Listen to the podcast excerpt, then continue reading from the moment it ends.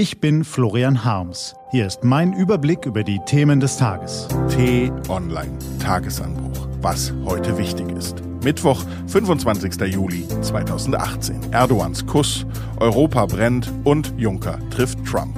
Gelesen von Claudius Niesen. Heute vom stellvertretenden Chefredakteur Rüdiger Schmitz-Normann.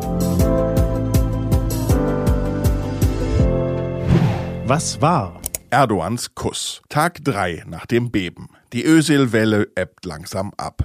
Jetzt geht es nur noch am Rande um den Fußballer Mesut Özil. Jetzt übernimmt die Politik. Die europäische Presse schreibt viel über Rassismus im deutschen Fußball im Besonderen und in Deutschland im Allgemeinen.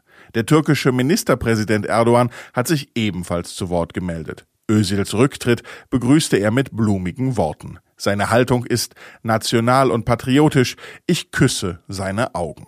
Aus Ösil, dem Sportler, ist Ösil das Symbol geworden. Jeder versucht ihn für seine Zwecke zu vereinnahmen. Europa brennt.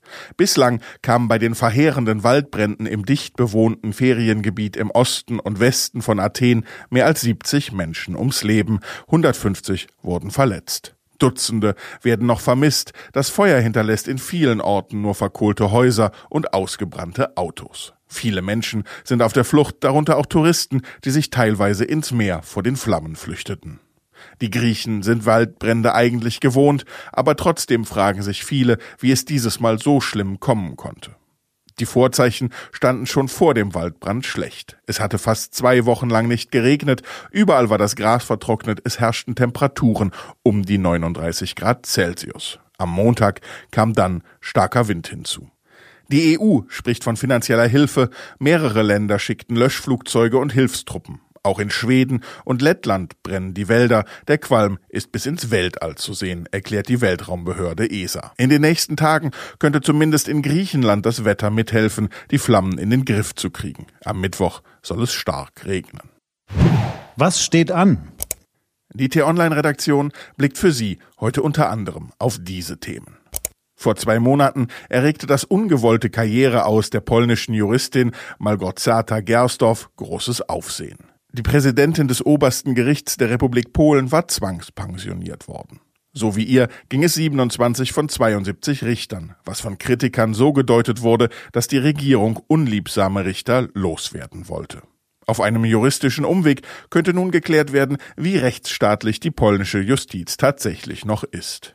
Drei mutmaßliche polnische Drogenkriminelle wehren sich in Irland gegen die Auslieferung auf Grundlage eines europäischen Haftbefehls nach Polen, mit der Begründung, sie hätten dort kein faires Verfahren zu erwarten. Der irische High Court bat den Europäischen Gerichtshof in einem Eilverfahren um Rat. Die irischen Richter erwarten wohl, die Kriminellen nicht ausliefern zu müssen. In ihrer Anfrage formulierten sie, dass es Beweise gebe, dass das polnische Justizsystem nicht mehr im Einklang mit dem Rechtsstaatsprinzip steht. Heute verkündet der Europäische Gerichtshof seine Entscheidung.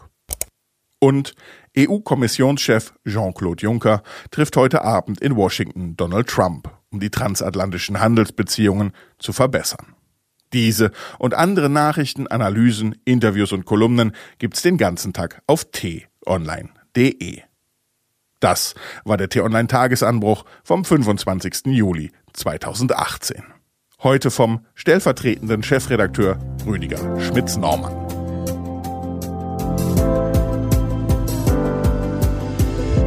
Ich wünsche Ihnen einen frohen Tag. Ihr Florian Harms.